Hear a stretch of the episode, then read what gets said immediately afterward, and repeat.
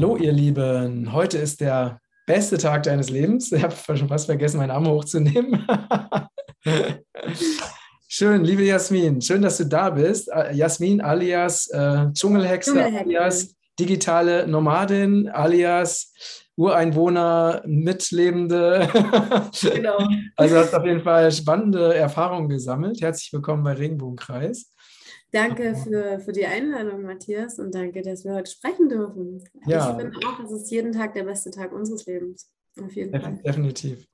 Ähm, ja, du hast auch eine sehr, sehr spannende Geschichte und das, äh, ne, du wolltest mir schon erzählen, aber dann habe ich dich unterbrochen und habe gesagt, erzähl das lieber gleich, wenn wir es auch aufnehmen.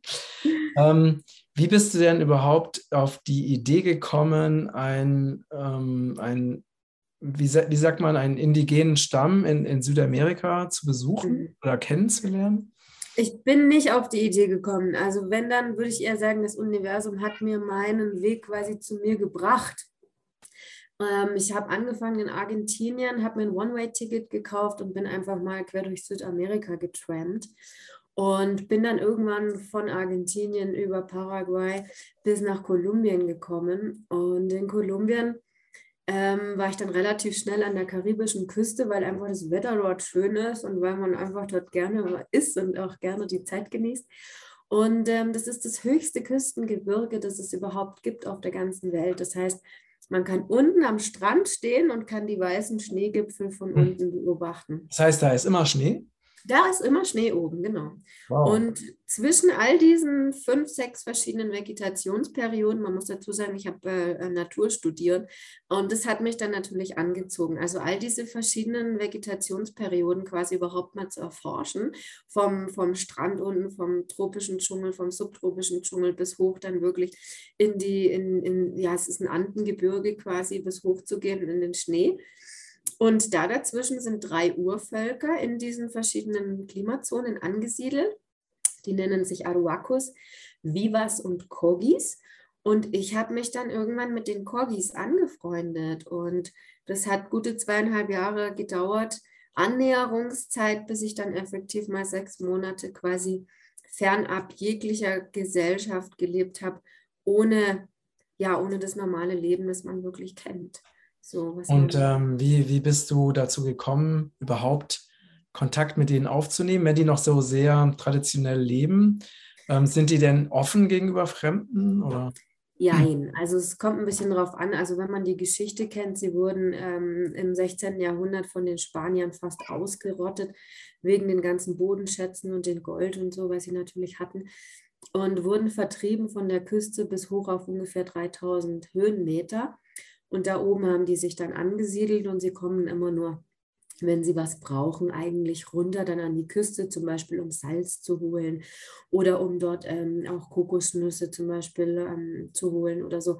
Und da war ich dann in dem Moment, das ist ein Minka, nennt sich das, das ist ein kleines Küstenörtchen oder Palomino auch, ein Dschungeldorfchen. Und ähm, und da habe ich mich angefreundet mit ihnen. Und da gab es dann immer mal wieder Zeremonien, an denen ich teilgenommen habe und wo sie dann eben auch waren. Und irgendwann waren, war dann dieser, dieser, dieser dringende Wunsch eigentlich, ich würde gerne mal komplett abseits jeglicher Gesellschaft von ihnen lernen. Natürlich als erstes die Pflanzen, also quasi das ganze Pflanzenwissen von der Natur, von der Medizin her auch, auch die Ernährung. Also wie ernährt man sich denn, wenn es keinen Supermarkt mehr gibt, ja? Ist, glaube ich, auch für dich ja dieses große Thema.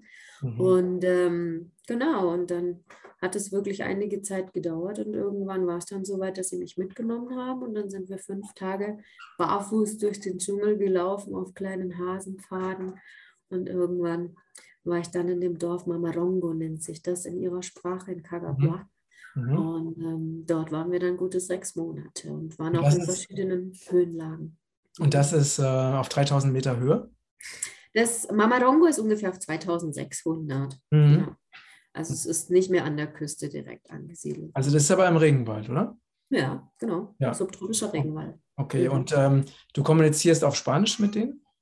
Ja, ich hatte einen, also es gibt insgesamt 15 Prozent, die Spanisch sprechen, alle anderen sprechen nur Kagawa. Mhm. Und ähm, ich habe jemanden quasi gefunden, der dann für mich die meiste Zeit übersetzt hat, aber natürlich auch nicht alles. Ne? Mhm. Also man muss immer dazu sagen, das, was sie übersetzen wollen, das haben sie übersetzt und alles andere, das haben sie dann so unter den Tisch gekehrt, ja, was, was ich quasi nicht habe holen sollen oder nicht dürfen. Aber ich habe dann Spanisch mit ihnen gesprochen und habe dann halt auch, wie man sich verständigt, mit Hand und Fuß halt. Ne? Mhm. Und äh, warst du denn die Einzige, die nicht zum, zum Dorf gehört hat? Zu dem Moment, an dem Moment schon, ja. Mhm. In dem Moment war ich die Einzige, die quasi kein, kein Corgi war. Mhm. Und wie viele Leute leben da? Also in dem Dorf, was ich jetzt war, sind es ungefähr, ich würde mal sagen, zwischen 300 und 400. Mhm. Aber es ist ein ständiges Kommen und Gehen, weil es sind immer unterschiedliche Dörfer angesiedelt in unterschiedlichen Höhenlagen.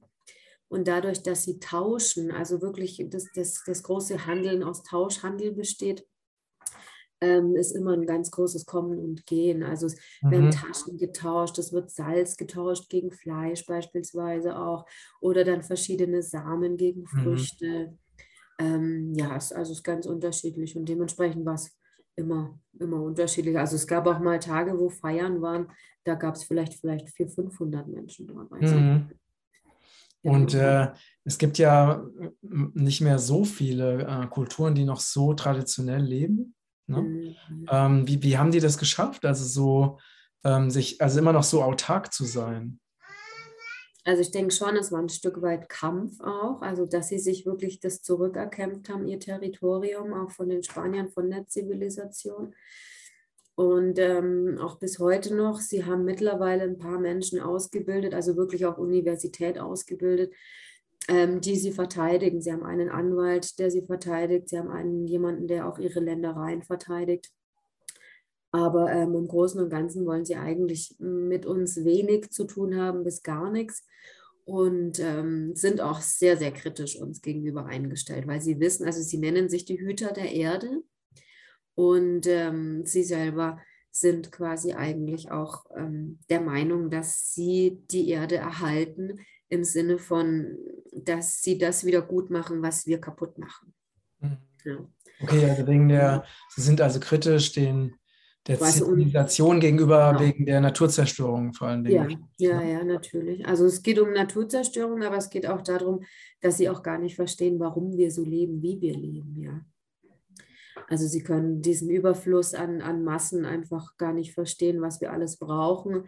Ähm, sie können die Technik natürlich auch nicht nachvollziehen teilweise. Mm, für sie kommuniziert man auch telepathisch, also sie sitzen dann manchmal stundenlang nebeneinander und tele telepathisch kommunizieren sie dann miteinander und ähm, verstehen auch nicht, warum wir ein Handy brauchen. Ja? Also mhm, mhm. das ist für sie dann was, was, was ähm, ja, Unvorstellbares und dann haben wir noch äh, beispielsweise die Sache mit dem Essen, also dass, dass jeder in so einem Überfluss quasi alles Essen haben muss, ist für sie auch absolute Verschwendung und dann natürlich ja das Zerstörerische an sich, an, an Pachamama, an der Erde halt. Mhm. Das mit der Telepathie, das, äh, das äh, äh, kennt man von, von Aborigines zum Beispiel, ne? dass die mhm. in der Lage sind oder waren, ähm, äh, wirklich auf, ne, auf anderen Ebenen miteinander zu kommunizieren. Und das ist bei diesem Volk auch so. Ja, ja, wir können das eigentlich sehr gut. Also mhm. als Grundlage gesehen sagen sie eigentlich immer, dass die Worte, die wir aussprechen, sind Gold. Mhm. Das heißt, der Gedanke wird gesandt vom Universum, von Aluna. Mhm. Und der ist erstmal für einen selber bestimmt und leitet einen. Und dann alles, was ausgesprochen wird, was ein Kogi ausspricht, muss so wichtig sein, dass es auch quasi die Wertschätzung hat, ausgesprochen zu werden. Ach so, das also bedeutet, dass sie gar nicht so viel sprechen? Fast gar nicht. Ach also so. Also man sitzt manchmal stundenlang neben jemandem und es sagt gar keiner was. Aber wenn man dann fragt, was passiert hier eigentlich, also wenn man an einer Zeremonie teilnimmt und ich habe dann irgendwann meinen Übersetzer dann mal gefragt, habe gesagt, wann beginnt denn diese Zeremonie jetzt? Und dann hat er gesagt, die hat schon lange begonnen.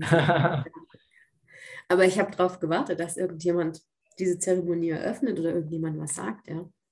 Und das war nicht so. Und die sind sich dessen bewusst quasi, ihrer Macht bewusst, ja. Und äh, hast du das auch gelernt, zu tele äh, telepathisch zu kommunizieren? Jein, also ich habe es natürlich probiert, man gibt sein Bestes, die anderen zu verstehen. Aber ich glaube, dass wir so anders aufgewachsen sind, dass wir, ähm, ja, wahrscheinlich, ich müsste wahrscheinlich jahrelang bei denen leben, damit sich das mhm. effektiv auswirken würde. Also ich glaube nicht, dass ich das kann. Man kann schon irgendwann mal anfangen, auch abzuschätzen, was der andere denken mag, möchte oder was ich tun sollte, weil es der andere vielleicht wünscht, aber nicht so in der Form, wie sie es tun. Mhm. Dafür also bin ich. machen das wahrscheinlich von, von Kindheit an. Ne? Ja, ja, genau. Also auch die Kinder, die sind ganz anders wie unsere Kinder. Also die sind viel stiller, aber ich würde jetzt nicht sagen, dass sie deswegen unglücklicher sind, sondern einfach viel stiller an sich und kommunizieren viel mehr auch mit dem Körper dann einfach auch. Mhm. Und ähm, ja, also ganz anders, ganz angenehm auch. Sie haben überhaupt keine Angst, weder vor Tieren noch vor der Nacht beispielsweise. Es gibt ja kein elektrisches Licht. Auch ähm, nachts zum Beispiel laufen die mit den Kindern dann quer durch den Dschungel und jeder, jede Mutter würde sofort denken, oh mein Gott, weißt du, da sind Schlangen, da sind Tarantulas und weiß ich nicht was alles, ja. Und ähm, du siehst einfach den Boden nicht. Und für die ist das ganz normal. Und die laufen dann mit den Kindern zum nächsten Fluss und gehen da baden und auch nachts und ist was ganz, ganz anderes einfach und haben ein mhm. tiefes Urvertrauen, dass einfach auch nichts passiert. Mhm, mhm. Also ist wahrscheinlich so, äh, ich vermute, ne, von dem her, was du so so erzählst, dass die Art und Weise, wie die, dieses Volk zusammenlebt, ist wahrscheinlich der komplette Gegensatz, äh, egal in welchem Bereich, im, im Verhältnis zu dem, was wir so kennen, oder? Ja, ja. Also sie haben auch ihre Konflikte und sie haben auch ihre Streitigkeiten oder ähm, es wird untereinander verheiratet beispielsweise, obwohl das eine Familie nicht möchte oder so. Also es gibt schon auch Sachen wie bei uns, es sind keine Götter, sondern es sind Menschen und die haben genauso ihre Fehler und gehen genauso ihre Wege wie wir auch. Aber von der Lebensart und Weise her, ja, auf jeden Fall. Also es ist was ganz anderes, einfach mal wirklich ohne Geld jemand anderen wertzuschätzen für das, was er tut, ja. Also ich, wenn jetzt, wenn jetzt Tomaten beispielsweise gebraucht habe, dann gibt es verschiedene Menschen, die einfach verschiedene Felder bestellen und, und dann darf man da hinkommen, dann darf man sich das auch abholen und man, man versucht selber wieder was zu geben und dann fragt man sich ja, was kann ich denn geben? Wer bin ich und was kann ich geben? Ich meine, ich habe jetzt keine Felder dort und ich kann jetzt nicht irgendwie sagen, ich habe irgendwie ein, ein, wahnsinniges Wissen, das ich denen jetzt weitergeben möchte, weil das wollen sie gar nicht wissen, was wir wissen.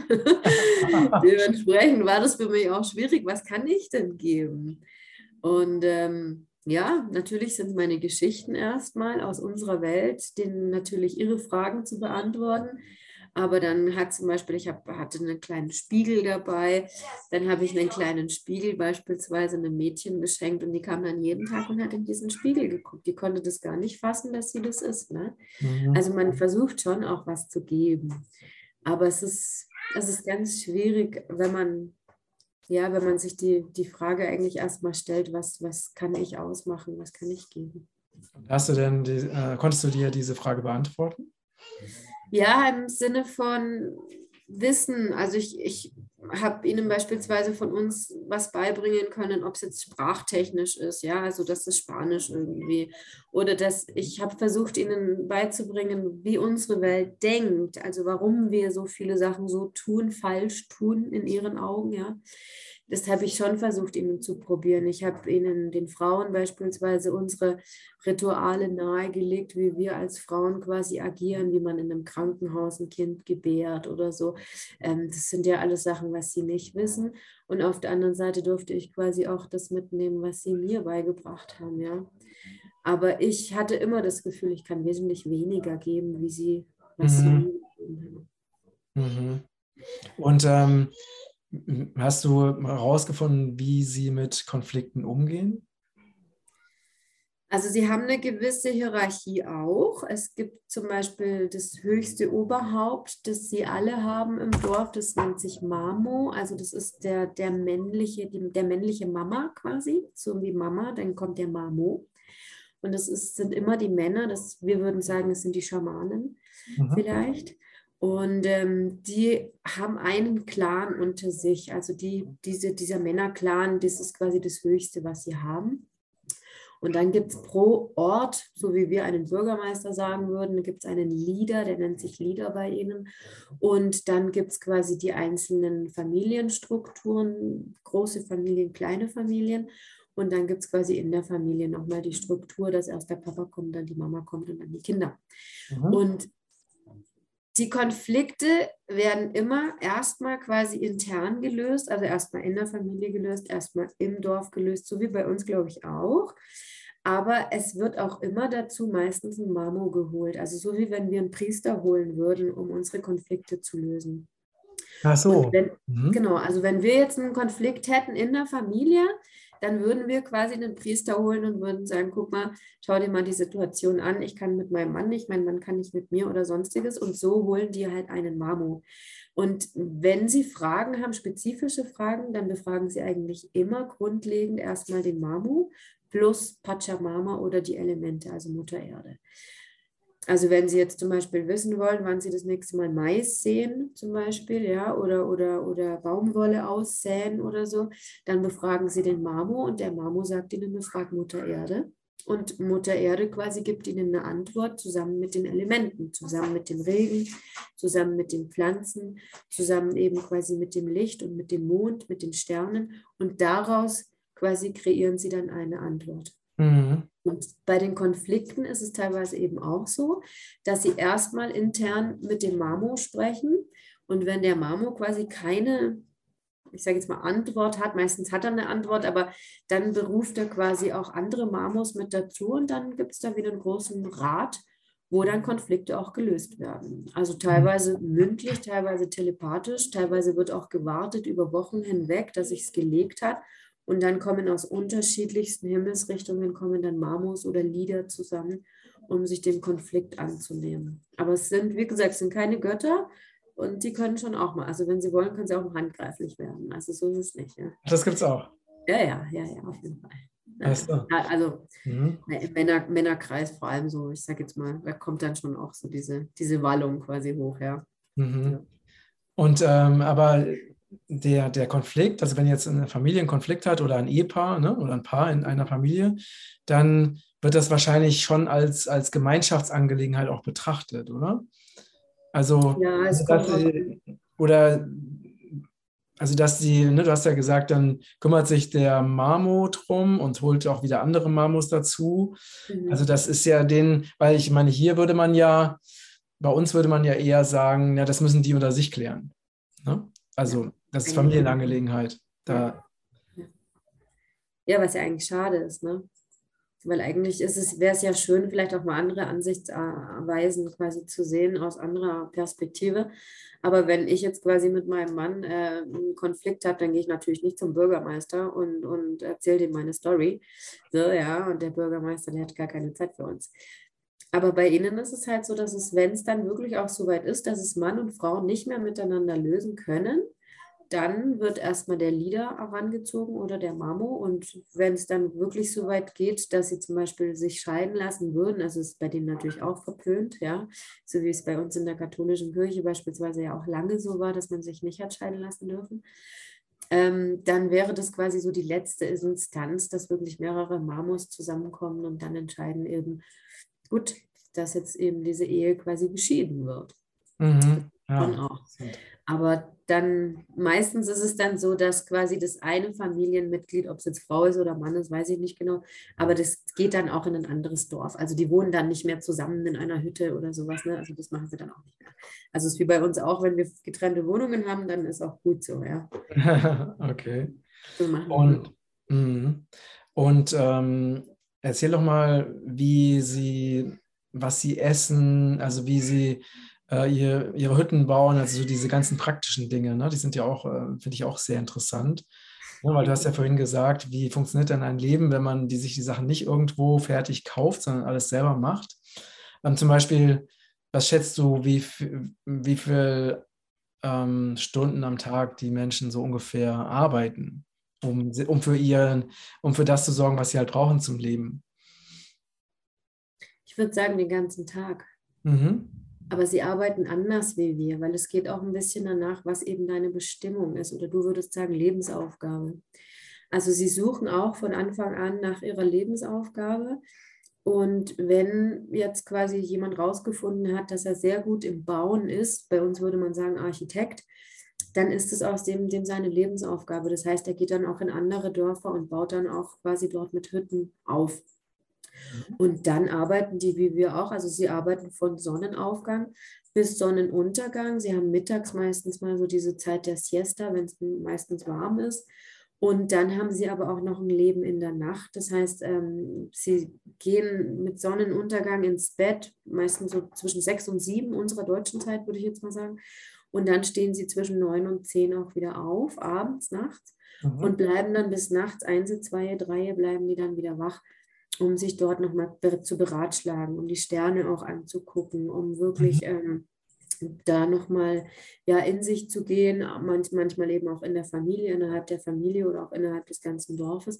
Also man sagt immer, man hat zwei Leben. Eins am Tag, das ist dann quasi das Arbeitsleben und eins in der Nacht, das ist das spirituelle Leben, wo mhm. man dann quasi auch den Geist loslässt am Feuer und ähm, ja, einfach auch die Sterne befragt oder die Sterne sichtet, wie es weitergeht, die Zukunft anschaut oder also genau. schlafen, schlafen die dann äh, in zwei Schichten nachts? Also schlafen die zweimal? Genau, sie schlafen eigentlich zweimal. Also sie gehen ins Bett, wachen wieder auf oder, oder werden auch aufgeweckt teilweise und gehen dann zwischen drei und vier nachts nochmal ins Bett, je nachdem, wie weit sie sind mit ihrer Meditation, mit ihren Beratschlagungen. Und dann stehen sie wieder mit dem Sonnenaufgang sechs oder sieben auf. Hm, das, also, das ist sehr, sehr, sehr interessant. Aha, weil das, ich glaube, das ist auch wirklich so ein, es könnte so diesem natürlichen Biorhythmus entsprechen, weil ich habe das auch schon so erlebt, wenn ich also wirklich früh ins Bett gehe, dass mhm. ich dann halt mitten in der Nacht auch wieder wach bin und wieder total wach bin und dann erstmal wieder eine ganze Zeit lang, also ne, äh, eine ganze Zeit lang richtig wach bin, bis ich dann irgendwann wieder müde werde. Also das, ähm, ist, echt, das ist echt interessant. Also dass sie praktisch zwei, zweimal schlafen nachts, ne? Das ist quasi so diese Zeit für sich, die man sich nimmt, die Zeit der Meditation, die Zeit, wo man auch ganz wenig spricht.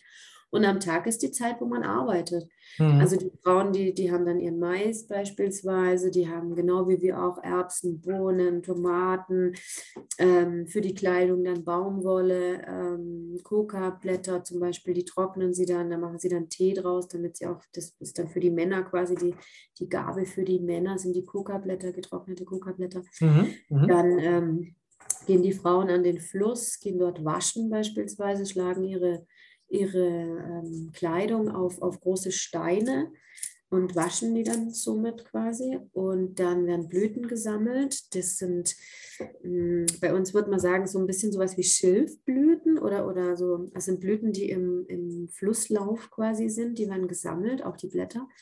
Und die gibt es dann mit zum Mittagessen beispielsweise. Also dann haben sie natürlich auch Nüsse, sie haben genauso Kräuter, sie haben genauso Blätter von Bäumen was sie mitsammeln. Und ähm, teilweise tauschen sie sich dann untereinander die Samen auch aus, dass mhm. sie unterschiedlich äh, oder vari variativ essen können. Und ab und an essen sie auch Fleisch. Aber das ist dann mehr so dieses, ähm, ja, so was Traditionelles für ein Fest, würde ich jetzt sagen. Ob es jetzt eine Hochzeit ist oder irgendwie ein, ein gewisser Jahrestag, wo sie feiern, dann, wenn die Sterne mhm. auch stehen, dann essen sie auch noch Fleisch. Mhm. Wie häufig kommt das vor? Mm, kommt auf die Feste drauf an, die sie feiern. Mhm. Ähm, es gibt schon auch so, so gewisse Tage, wo sie feiern. Ich würde jetzt mal sagen, so Feiertage, Rituale. Im Schnitt gibt es einmal im Monat, würde ich sagen, Fleisch, wo, wo die haben kleine Schweinchen, wie so kleine Schweinchen, wo sie dann schlachten. Und da ist aber dann das ganze Dorf mit davon. Also man hat vielleicht dann ein, zwei Tage im Monat. Mhm. Mhm. Und ansonsten essen Sie, äh, ernähren Sie sich pflanzlich? Und ansonsten pflanzlich, genau. So. genau. Okay, oder gibt es auch Milch oder sowas oder Milchprodukte? Äh, sie haben wenig Kühe, weil das Ding ist jetzt, es gibt kaum Wiesen dort oben. Also es gibt mhm. mal ein paar Dörfer, die je nachdem, wie hoch sie auf der Ebene gelegen sind, alles was auf zweieinhalb, dreitausend Meter geht, da gibt es dann natürlich auch Wiesen dort oben, da haben sie dann auch mal eine Kuh, mhm. aber im Normalfall eher weniger. Und alles, mhm. was drunter ist, ist so warm, auch von der Luftfeuchtigkeit, dass sich die Milch gar nicht halten würde. Also ja, das ja, richtig, richtig. würde sofort Käse werden. Ich meine, man muss sich ja vorstellen, die haben keinen Kühlschrank, ja, wo man das da reinstellen kann.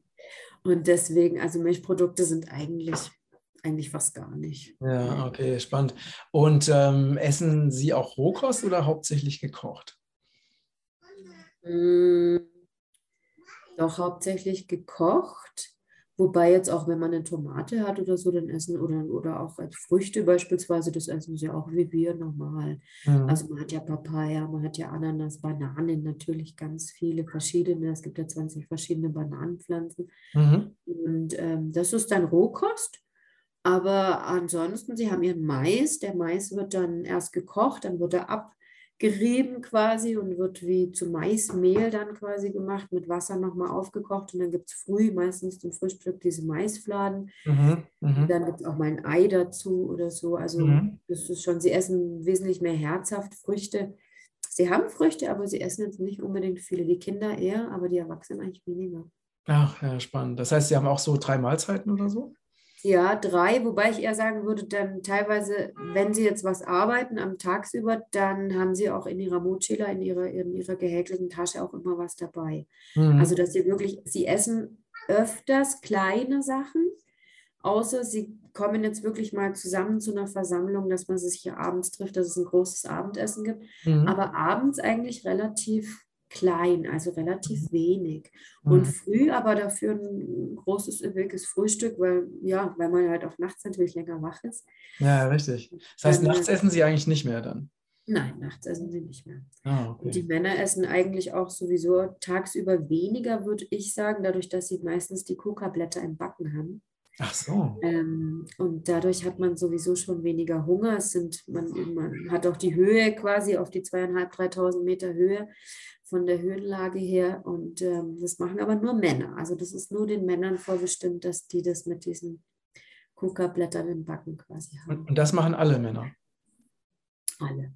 Also ja. ab der Pubertät. Und äh, welchen Sinn hat das? Also warum machen die das? Mm, also es sind zwei verschiedene Sachen. Auf der einen Seite, ähm, es gibt einen Poporo, nennt sich das. Das ist ein ausgehöhlerter Kürbis. Der hat einen so Flaschenkürbis. Der hat die Form einer Frau, also was weibliches, die weiblichen Rundungen. Und wenn sie heiraten oder auch zu ihrer, zu ihrer Pubertät, quasi wenn sie als Mann werden, dann kriegen sie so einen Poporo. Und da ist innen drin dann Muschelkalk. Und die Frau gibt quasi jeden Tag als Dank für den Mann getrocknete Coca-Blätter. Und der Mann hat dann extra eine Mochila, eine extra Tasche dafür, da sind diese Coca-Blätter drin. Und dann stopft er die sich in den Backen und hat jeden Tag immer eigentlich diesen Poporo dabei, wenn sie laufen, wenn sie sitzen, wenn sie sich beratschlagen, meistens vor dem Essen, nach dem Essen, je nachdem. Und dann hat er da ein kleines Stäbchen drin und bringt quasi diesen Muschelkalk im Mund zu den Coca-Blättern. Und damit hat es den Effekt, dass sie A, wacher sind, also für sie sind sie quasi mehr verbunden mit Mutter Erde, also nach oben sowie auch nach unten. Und ähm, ja, sie haben weniger Hunger, sie können die, die Höhengefilde besser über, überwinden. Also die, die haben teilweise fünf Tagesmärsche, wo sie mehrere tausend Höhenmeter quasi überwinden müssen. Und das hilft ihnen quasi so. Das ist so diese, aber das machen nur die Männer. Ist was ganz Spezielles für die Männer. Und die Frauen. Ja, interessant. Ja, sehr interessant. Ähm, und äh, die machen das tagsüber, die Männer? Auch nachts, das spielt keine Rolle. Ach so, das heißt, die haben also immer eine dicke Backe, kann man sagen? Oder? Also, ich würde mal sagen, 90 Prozent vom Tag auf jeden Fall, ja. Ja, okay. Ja, Hast du selber ja. mal das auch mal getestet? Ich habe es getestet, aber nicht mit den Corgis, weil das durfte, also das ist, das wäre stark verpönt dort. Also das habe ich mir nicht. Aber in, in äh, Kolumbien kann man ja eigentlich an jeder Ecke normalerweise Coca-Tee beispielsweise austrinken. Das ist jetzt wie bei uns die Pfefferminze oder sonstiges mhm. was mhm. Einheimisches. Und dann hat man ähm, ja auch die getrockneten Blätter und das ist wieder Tee auch. Und die hat man dann im Backen. Ja, also es ist wie ein Kaffee, würde ich sagen. Ja, also es hat was Aufputschendes oder Guarana mhm. auch. Mhm. Es hat was Aufputschendes und, und es macht was Waches natürlich auch, auch der Tee. Aber ich möchte es nicht immer zu in der Backe haben, weil also spätestens nach zwei, drei Jahren kann man das an den Zähnen dann natürlich auch nachvollziehen. Also die haben ganz schlimme Zähne. Ach so, die Zähne werden dunkel dadurch. Die werden ja ganz dunkel, die werden ja ganz so. gelb und so. Und also, so. also ich selber, okay, ich probiere es mal aus, aber dann ist auch wieder gut, weil diese Verfärbungen, ne, also wie wenn jetzt jemand jeden Tag nur Kaffee trinkt auch, ne, dann kriegt man das ja irgendwann nicht mehr weg. Und ähm, dementsprechend haben die teilweise mit ja, ich würde mal sagen 20, 25, haben die schon ganz schlechte Zähne, die Männer auch. Ne? Also schlecht im Sinne von ähm, nicht ästhetisch oder wirklich schlecht? Ja, beides, weil das, das Muschelkalk löst natürlich auch auf den Zähnen einen gewissen Effekt aus. Das hat einen chemischen Effekt, das, das Coca mit dem Muschelkalk. Und ähm, denen fallen relativ schnell die Zähne aus. Wirklich? Ja, ja, ja. Krass. Und wieso machen die das mit dem Muschelkalk? Der Muschelkalk erhöht den Effekt vom Coca. Ach so. Also das hat, das hat quasi nochmal einen chemischen Effekt miteinander, Mhm. dass man quasi da diese, diese Wirkung, die man rauskaut, quasi diesen Saft, die man rauskaut aus den Coca-Blättern, dass der quasi nochmal verstärkt wird, diese Wirkung, diese, dieser Wachmacher. Das ist ja ein Aufputschmittel, ist ja was Wachmachendes. Und das wird durch diesen, diesen Kalk, Muschelkalk quasi verstärkt. Mhm. Das ist so diese, diese Anden-Tradition, das machen sie auch in Peru teilweise.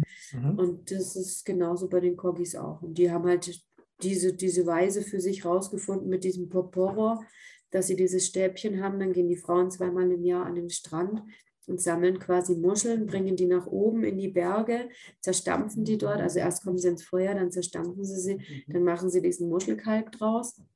Und dann kommt der ähm, in den Poporo rein und dann hat er das in den Muschelkalk, da hat er ein Stäbchen und dann tut er das quasi immer mit dem Stäbchen im Mund, quasi mit dem Coca verbinden.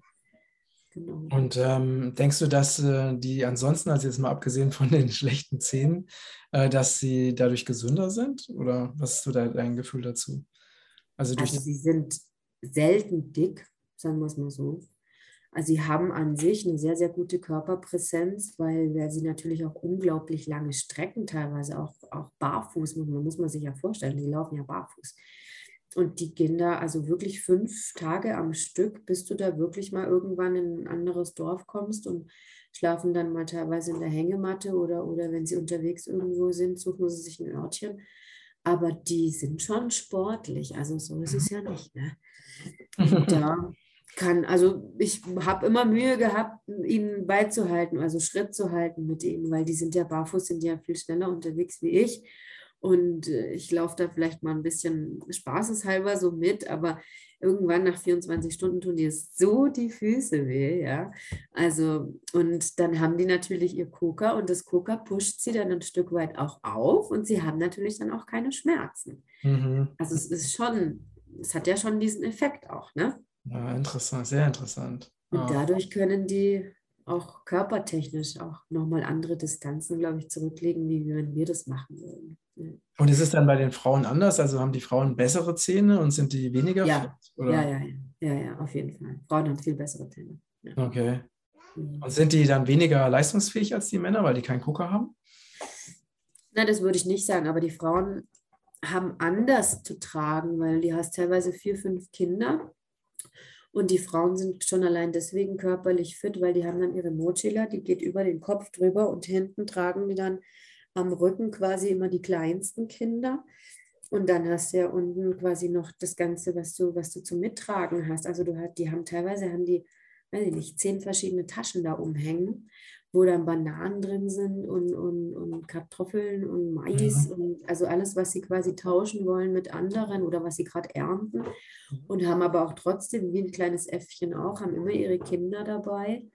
Und die haben schon auch, also die sind schon körperlich fit, ja. Auf Mhm. jeden Fall. Und ganz wenig Salz, also das ist mir dort aufgefallen, wenn man wirklich mal sechs Monate fast ohne Salz isst, dass man einen ganz anderen Geschmack auch nochmal entwickelt zu dem, ja, zu, zu, zu unserem zu unserem normalen Essen, weil wir ja Mhm. wirklich Mhm. überall unsere Gewürze dran haben. Und wenn du wirklich mal den Mais pur isst, den Reis pur isst oder dann halt ähm, ja, eine Tomate oder sie haben auch Spinat, sie haben Erbsen, genauso Bohnen auch wie wir oder die Früchte. Also ich hatte das Gefühl in den sechs Monaten, dass sich mein, mein Geschmackserlebnis eigentlich verdoppelt und verdreifacht hat. Mhm. Ich würde Mhm. eigentlich gern wieder dorthin zurückkommen, weil ich merke jetzt schon wieder in der normalen Zivilisation, dass mir das schon wieder abhanden gekommen ist. Ja. Und äh, was hält dich davon ab, wieder zurückzugehen? Mm. Also erstmal möchte ich nicht die ganze Zeit so leben, also wieder zurück so in der Basis leben. Es ist, ein, es ist eine schöne Erfahrung, eine ganz tolle Erfahrung, aber es ist nicht mein Leben. Ich möchte aus der Zivilisation, aus meiner Zivilisation das Beste quasi herausnehmen von dem, was ich von ihnen gelernt habe. Mhm. Und das möchte ich vereinen. Also dieses Wissen möchte ich auch erhalten, dieses Wissen möchte ich auch vereinen. Aber ich merke jetzt, wie beispielsweise, wenn ich jetzt in Deutschland war, eine ganze Zeit lang oder jetzt hier auch, ich lebe jetzt gerade in Bogota, ähm, man kocht mit Salz, man kocht mit Pfeffer, man kocht einfach mit Gewürzen und, und man gewöhnt sich so schnell wieder daran, dass die Suppe nach nichts schmeckt, ja, nach Wasser schmeckt, wenn man kein Salz dran hat. Was eigentlich nicht so ist. Ja, man gewöhnt sich einfach wieder dran. Mhm. Ja, spannend. Und äh, sind die denn, also werden die, ähm, wird dieses Volk weitestgehend in Ruhe gelassen von Behörden, vom Staat? Nee, eigentlich nicht. Also sie haben jetzt auch schon angefangen, sie, sie haben Dörfer gebaut, wo sie den Tourismus quasi oder wo sie ihr Wissen für den Tourismus eröffnen, damit sie dort ihr Wissen weitergeben können. Es gibt auch kleine Touren, so wie Tourguides, wo dann einfach ähm, so eine Tagestour gemacht werden kann, wie sie dort leben und so. Aber das sind quasi nicht die originellen oder die Originaldörfer, wo, wo sie dann das zeigen. Und ansonsten, ja, was kann man sagen? Ich meine, der Staat versucht, so viel wie möglich Bodenschätze natürlich wie in jedem Land rauszuholen. Dementsprechend sind sie auch hier wieder vertrieben worden von ihrem Land. Und ähm, es gab hier über viele Jahre, fast 60 Jahre lang Krieg in Kolumbien. Und ähm, ja, meistens geht der Krieg natürlich um das Koka, der Krieg geht um die Politik. Und sie haben versucht, sich weitgehend rauszuhalten, aber es ist nicht komplett möglich. Also sie haben mittlerweile auch Abgesandte, die sie vertreten in der Politik oder sie haben einen Juristen oder sie haben einen Anwalt einfach, ähm, der sie auch vor dem Staat vertritt. Anders geht es leider nicht. Und jetzt mittlerweile ist es so, sie können ihr eigenes Land wie großzügig wieder zurückkaufen. Hm. Ähm, ja, genau. Also erst wird es geraubt, ne? Und dann dürfen genau, also sie werden quasi erst ihrem Land beraubt, weil sie ja keine offiziellen Dokumente besitzen. Sie haben ja quasi wie bei uns, man würde sagen, Grundstück. Ja? Sie, sie können nichts vorweisen, dass es ihr Grundstück ist. Und dann sind sie ihrem Grundstücks beraubt worden. Und wenn sie es jetzt quasi wieder zurückkaufen möchten, dann kriegen sie einen besseren Preis als wie ein normaler Kolumbianer oder als ein normaler ähm, ja, Ausländer. Aber ja, sie haben natürlich kein Geld, also wie soll das funktionieren? Sie können es nicht zurückkaufen. Und dementsprechend sind sie quasi wieder darauf angewiesen, dass wir kommen als, als anderes, als der, von der anderen Seite her gesehen. Und dann gibt es eben Vereine, wir haben jetzt verschiedene Vereine mittlerweile, mit denen wir zusammenarbeiten, die dann das Land zurückkaufen für sie, ah, ja. damit sie okay. wieder besiedeln können. Ja. Ja, also das gibt es mittlerweile schon, ja. Also ja. wir haben drei Projekte, sind jetzt mittlerweile realisiert worden, wo sie über mehrere hundert Hektar wieder zurückbekommen haben von der Sierra mhm. Nevada. Und ähm, ja, und dann schaffen wir einfach Plätze, wo sie hinkommen können, in den Kontakt mit uns kommen können, ihr Wissen weitergeben dürfen, wenn sie das möchten. Mhm. Und dann ähm, auch quasi ein Stück Land dort kriegen. Sie dürfen dort wohnen, aber quasi unter dem Aspekt, dass sie ihr Wissen dort weitergeben. Und ähm, das funktioniert eigentlich ganz gut mittlerweile. Mhm. Okay, ja, also da fallen mir natürlich noch immer mehr Fragen ein. aber was ist denn zum Abschluss, was ist denn das, was du dort für dich, ähm, ähm, das Wichtigste, was du dort für dich persönlich mitgenommen hast an äh, Weisheit, an, er an Erkenntnis? Hm. Ich würde sagen, so nackt wie wir geboren sind, so nackt können wir auch leben. Ich glaube, das war für mich das Wichtigste. Also von, von all diesem Materialismus, den wir ja haben und den wir besitzen und in dem wir ja geboren werden, mal wirklich zu erkennen, dass man das nicht braucht, sondern dass jedes Leben eine Bestimmung hat, ja. Aber ähm, das hat nichts mit einer Arbeit zu tun, sondern das hat was mit Passion zu tun. Und ich habe dort meine Bestimmung gefunden, nämlich als Brückenbauerin zu arbeiten für diese Völker, an mein Volk etwas weitergeben zu dürfen. Und das war, glaube ich, das Wichtigste. Also meine eigene Bestimmung dort ein Stück weit auch zu finden, ja. Mhm. Daher, genau. Schön. Ja. ja, ich danke dir fürs Teilen. Das ist wirklich sehr, sehr spannend. Und ich glaube, so einen direkten äh, Bericht von äh, über einen Menschen, die noch wirklich so traditionell leben, hatten wir noch nicht auf unserem Kanal. schön, freut mich. Sehr, sehr, sehr interessant, äh, vor allen Dingen auch nochmal, auch für uns selbst, ne? sich auch nochmal wirklich so Gedanken darüber zu machen, okay, was braucht man wirklich, ne? Ja. was macht wirklich glücklich denn ähm, wir sind ja der Meinung, dass ne, diese ganzen Dinge, die es so in der, in der, ich sage mal, die Zivilisation gibt, dass die alle so wichtig sind und so viel Zeit abnehmen und so weiter. Aber wenn man wirklich genau hinguckt, ist es gar nicht unbedingt der Fall. Ne? Also, weil zum Beispiel die ganze, nehmen wir mal die ganze soziale Technik, Internet, äh, Handys und so weiter, die nehmen, die nehmen uns auch sehr viel Zeit weg. Ne? Zeit, äh, wo wir wirklich da sein könnten, wo wir mit echten Menschen in Kontakt sein könnten, wo wir in der Natur sein könnten oder nach innen gehen könnten. Die wird halt einfach weggenommen, indem die Menschen immer sich mit äußeren Dingen beschäftigen. Ne? Mhm. Und das ist schon ähm, auf jeden Fall sehr inspirierend zu hören, dass es immer noch ne, in dieser Technikwelt immer noch Menschen gibt, die wirklich so im Einklang mit sich und der Natur leben und ähm, ja, da noch so ganz tief mit der Erde und den Elementen verbunden sind. Ja. Ja, man, man lernt dort auch einfach, was, was wirklich wichtig ist, ja. Also wenn du einem Corgi beispielsweise ähm, über all dieses Wissen von unserer Schule erzählst, dann, dann wird ein Corgi dich fragen, das ist ganz toll, dass du das alles gelernt hast, aber was hast du denn über die Sterne gelernt? Ja. Und dann sitzt du da und, und also ich habe mich nie dümmer gefühlt in dem Moment, als, als wie, ich kann, weil ich kann, ich kann keine Antwort darauf geben, ja. Mhm. Und irgendwann fragt man sich dann halt mal, sitzt man wirklich mal da und sagt, was, was ist denn wirklich wichtig im Leben? Ist das Mathematik? Ist das wirklich das, was wir in der Schule lernen? Oder ist es vielleicht wirklich einfach auch das, was ja du verkörperst mit dieser Ernährung. Mhm. Ja, wie, wie ernähren wir uns richtig? Warum kriegen wir das nicht beigebracht? Warum weiß ein Koggi anhand einer Form eines Blattes, wie es im Körper wirkt? Ja, und es sind so viele verschiedene Sachen, die uns nicht beigebracht werden. Und irgendwann, also bei mir war es zumindest, so macht es dann mal Klick mhm. und du denkst, was ist denn wirklich wichtig im Leben? Ist mhm. es ein Mercedes-Benz zu fahren? Ist es vielleicht ein, ein, größeres Auto oder Haus zu haben wie mein Nachbar? Oder vielleicht irgendwie mehr Stunden zu arbeiten für die Firma? Oder ist es wirklich wichtig, einfach mal rauszufinden, was, was passiert denn hier auf dieser Welt? Wer bin ich? Wo wandle ich auf dieser Welt? Und, und was ist meine Aufgabe? Mhm.